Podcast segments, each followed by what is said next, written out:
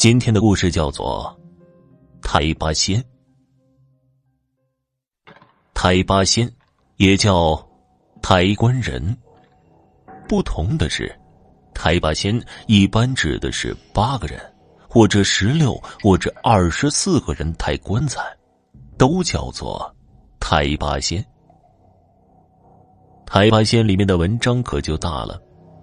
那是因为我爷爷霍东就是资格的太八仙，在他老人家这一生里发生了许许多多古怪的事情，且听我慢慢的跟您讲。在我们老家那儿，一般八仙都是青壮年，而被抬者除了德高望重的老人或者是高寿、喜丧、凶死的也算其中。凶死指的是跳楼死的、出车祸、意外死亡这种人，一般都属于凶死。凶死的人是有怨气、戾气的，这个时候就要找八仙来镇压。不过，并不是所有人都可以当八仙。八仙很是讲究，一般都是找阳气壮的年轻人，年轻人阳气壮，精力旺盛。除此之外，八仙必须是男人，还要体格强壮。女人阴气重，更不会让女人来抬棺材。身体强健也是必要条件，因为现在的棺材都是现做的，木头湿度大，一个棺材少说也有几百斤，所以抬八仙的风俗直到现在还盛行。不过，在我看来，太八仙倒也没爷爷说的这么玄乎。因为爷爷今年已经七十来岁了，身体虽然健硕，不过早就不当八仙了。而我，霍青，今年二十岁，年轻力壮，自然接了爷爷的班。再加上抬八仙这一行虽然是力气活累是累了点儿。不过赚的都是死人钱，这里的油水很多的，赚的不少，自然我也不抱怨什么。前段时间，隔壁村的杀猪匠老刘猝死了，死在了床上，他妻子请来了风水先生。风水先生算了一卦后，要求晚上起棺，意思就是请动我们八仙。在大晚上抬棺材去山上葬下。说来我也觉得奇怪，我干了一年多八仙，从来没有在晚上抬棺。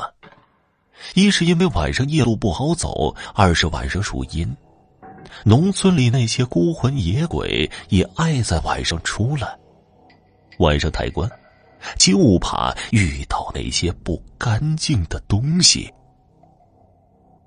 可是风水先生就要我们晚上抬棺，看来这老刘死的蹊跷。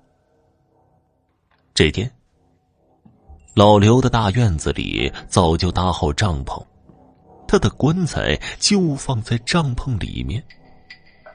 大家吃过饭后，聊天的聊天，打麻将的打麻将。在这些亲人的脸上，完全没有悲哀的表情，反倒是一种消遣。当天晚上十一点多，正好是子时，在子时之前，老刘的妻子，我们姑且叫她刘嫂。刘嫂给我们八仙早就准备了丰盛的夜宵。这次，我们八仙一共是八个人。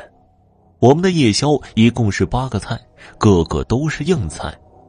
外面的宾客可没有夜宵这种待遇，这是专门给我们准备的。刘嫂给我们准备好夜宵后，就上一边去了。吃饭的时候，八仙中的胖子和我是从小长大的朋友。胖子说道：“你们知道老刘怎么死的吗？”不是猝死的吗？大家说道。胖子摇了摇头，一脸神秘的和我们附耳。当我们听完胖子的话，个个都惊呆了。根据胖子说，老刘杀了一辈子猪，杀戮太重也就罢了，毕竟他是靠这行吃饭的，手上的血腥味重，应该说鬼魂不敢近身的。老人家也说，鬼怪看到杀猪匠都要绕道走，那是因为杀猪匠身上的杀气很重，就连鬼怪都害怕。不过这老刘有个不好的习惯，他习惯吃乳猪，乳猪白白嫩嫩，还没满一个月就被老刘给宰杀，而且他特别的好这口，十天半个月就要吃一次乳猪。也因为如此，大家都说老刘被猪精给缠身了，突然猝死。在老刘死前就有些不正常。他好像疯了一样，跑进猪圈跟猪抢食，还同吃同睡，大家拉都拉不开，就跟得了猪瘟一样。结果还没等找到道士呢，当天晚上老刘就突然猝死了。这么说来，这老刘死的挺邪门的，可不是吗？晦气的事儿都让我们遇到了。我们几个八仙最忌讳这种事儿了，不过干我们这行，难免遇到一些稀奇古怪的事儿。只是我们刚入行，并不相信什么因果报应、鬼怪妖精之类的，自然嗤之以鼻。反而是老何头，在我们八仙中最有资历。只见他眉头蹙紧，一脸的愁容，好像要发生什么大事似的。当天晚上午夜时分，我们八仙准备抬棺上路了。只等老何头一声令下，因为老何头资历最深，所以他是八仙中的长官人，也是头头。只是今晚有些奇怪，老河头在起棺之前给我们每个人发了一张护身符，并且嘱咐说道：“今天晚上这张符。”你们一定要贴身佩戴，一路上，不管谁叫你们，都不能回头，知道吗？不过我对老何头的话根本不放在心上，一是因为我爷爷霍东资历比他深，我还犯得着听他的话吗？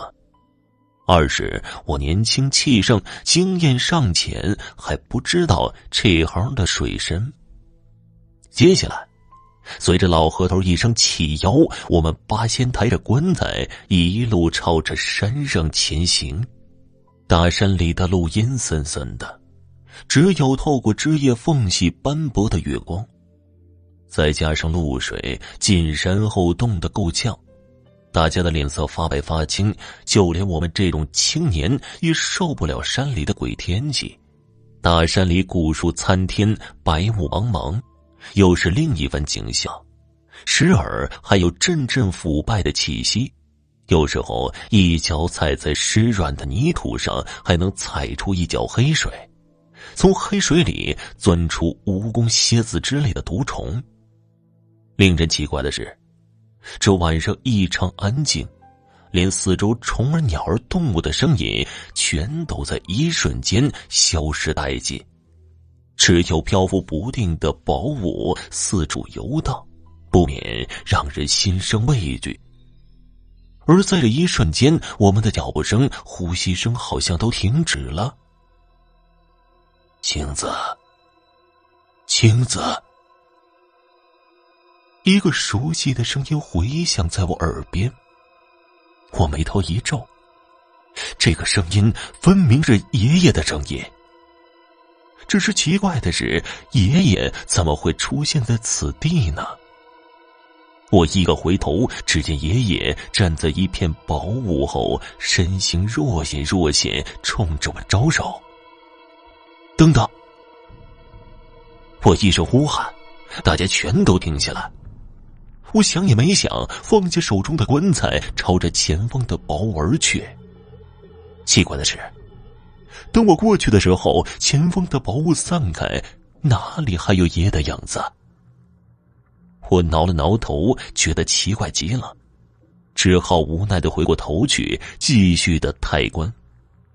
不过，令人更奇怪的是，这次回来以后，棺材越来越重，好像所有的重量全都落在我一个人的身上。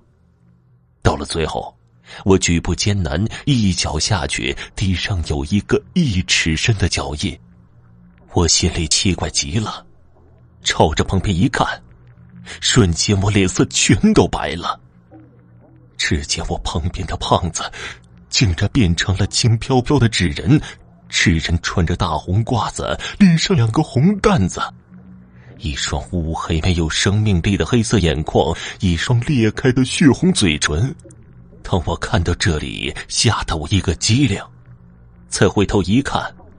我身前身后竟然全都是纸人，此时他们瞪着那双诡异如同黑洞的眼睛，张开一口血红嘴唇，冲着我龇牙咧嘴直笑。我眼睛一黑，整个人晕了过去。等我醒来的时候，好像是三天以后的事情了。不过。我对于当天的事情记忆犹新，一想到那些可怖的纸人，我就会吓得浑身冒冷汗。而我醒来后，见到的人除了爷爷，还有老何头、胖子等人。青子，你终于醒来了，吓死我了！胖子看我醒了，这才松了一口气。不过，我对于那晚发生的事浑浑噩噩。胖子说：“我能捡回一条命，全靠老何头救了我一命。原来，杀猪匠老刘因为吃乳猪犯了鬼怒，所以那天晚上尸体不太平，老何头才会给我们每人一张护身符，并且嘱咐抬棺的时候千万不能回头。而那天，我对老何头不满，把护身符丢了，半路上。”遇到小鬼拦路，差点儿一脚踏入阴阳路，是老何头不遗余力救了我。好了，听众朋友，本集播讲完毕，感谢您的收听。